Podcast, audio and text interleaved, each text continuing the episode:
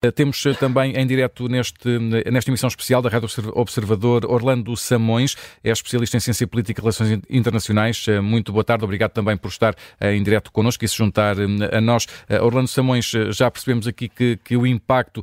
desta notícia ainda é muito incerto. Vamos ter ainda algum, vai, vão ser precisos, vai ser preciso ainda algum tempo para perceber exatamente que consequências práticas é que esta notícia poderá ter. Eh, muito obrigado e muito boa tarde. Eh, sim, precisamos de tempo para, enfim, superar um bocadinho desta surpresa. Claro que eh, alguns dos analistas também disseram e bem que depois de tentativas de envenenamento, depois deste tratamento que teve na, na prisão, eh, parecia que, enfim, que o regime russo estava empenhado na tentativa de eh, eliminar desta maneira trágica o Navalny. Mas, por outro lado, também temos as próprias palavras dele, que por ter granjeado grande parte de, de, um certo apoio, quer nacional, quer internacional, de pessoas que o viam como resistente e como opositor, eh, e que ainda assim eram bastantes. Eu, eu recordo que os, ele, ele, teve algumas, eh, algumas eh, manifestações de apoio que chegaram a ter mais de 100 mil pessoas, e isto aconteceu várias vezes. E, e, até houve uma, uma espécie de sondagem que, que, hoje é recordada por alguns órgãos da comunicação, que o chegou a colocar nos 27% para uma, enfim, candidatura genérica. Mas, eh, portanto, vai demorar tempo de saber até que ponto é que este efeito de, de, de, Navalny poderá ou passar para outros candidatos ou continuar, eh, enfim, assim um bocadinho disperso, porque recorde-se que ele, ele, ele, é uma figura com, com um percurso, ele, ele, começa por um dos partidos que era um partido, enfim, aceite. Claro que no início eh, da, da, Federação da Rússia, eh, os procedimentos democráticos, em alguns casos, podem ter sido mais autênticos e, portanto, apareceram partidos, e no caso apareceu, ele, ele chegou a estar associado ao chamado Yabloko, e, e, e, portanto, eh, que, que era um, um, dos partidos, eh, enfim, podemos achar de centro, talvez uma inclinação liberal e até ocidental, eh, eh, mas teve algumas dificuldades depois, em, mais à frente com esse, com esse partido, acabou por tentar formar um outro partido, passou a estar numa plataforma chamada Democracia, é, acaba por não ser candidato, e quando tenta, de forma mais séria, em 2017, formar uma plataforma política, é, é aí que, no fundo, começa a ser mais arredado, e é a partir de 19 de 2019-20, que, que, o regime passa a ver nele um problema. E, e aquilo que notamos, e, e, acho que devemos sublinhar, é isto: é que a Rússia está cada vez mais preparada para demonstrar as pessoas de que não gosta, as ideias de que não gosta, de uma maneira ela própria mais explícita. E, portanto, já não está apenas a testar os limites do Ocidente, está a testar os próprios limites internos, porque aqui vai ser mais complicado, a partir de agora, criar uma narrativa que consiga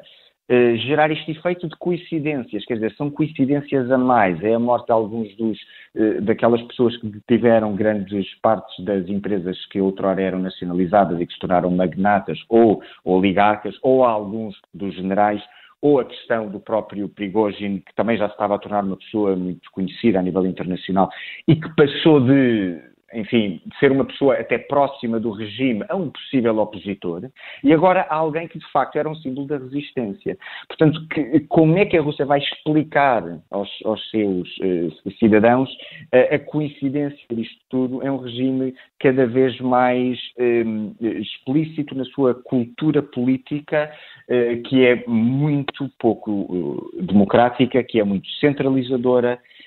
pouco transparente e, e, e, Putin está de facto numa fase em que mesmo que não tenha, enfim, uma influência direta, eh, tem na maneira como prolongou a prisão de Navalny, embora ele já estivesse na prisão, portanto parecia que continuava a acumular penas, o que, o que é sem dúvida bastante estranho, e acima de tudo nas condições das prisões. Portanto, mesmo que não haja uma, uma influência direta, podemos estar a falar eh, eh, na mesma de uma tentativa de muito forte de centralização do poder eh, em torno de uma figura eh, que é Putin e que é o atual regime e, e, portanto, a partir de agora, quer dizer, as pessoas que tentaram se candidatar, eh, foi citado e bem ainda agora o Boris Nadezhdin, eh, mas também lembrava ainda a Catarina Dundstova. Como é que ficam agora estas pessoas que não chegaram a aparecer no boletim de voto pelas mais variadas razões, e algumas delas não são assim razões tão fortes. E recordo que esta última, a Catarina Dundstova, chegou a apoiar no, no, seu município várias vezes candidatos vindos, portanto, do, do, da plataforma de Vladimir Putin, portanto, da Rússia Unida, um, e, portanto, eh, chegou a estar mais próxima, assim dizer, de Vladimir Putin. E é nesta altura que também é afastada, Boris uh, Nadezhdin também, e ficamos com, com aqui um conjunto de clássicos, chamemos-lhe assim, que no fundo é o partido uh, que se chama Liberal Democrata, mas que enfim é, é Liberal Democrata de nome, que é o partido do, do Zhirinovsky, ficamos na mesma com a plataforma do Partido Comunista, eh,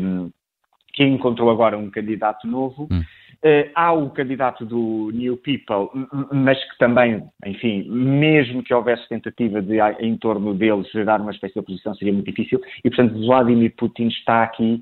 possivelmente a conseguir uma, uma vitória que será, enfim, esmagadora, em que se calhar, é, quer dizer, é uma forma de viver a política na Rússia de tentar olhar para esse número em percentagem muito elevado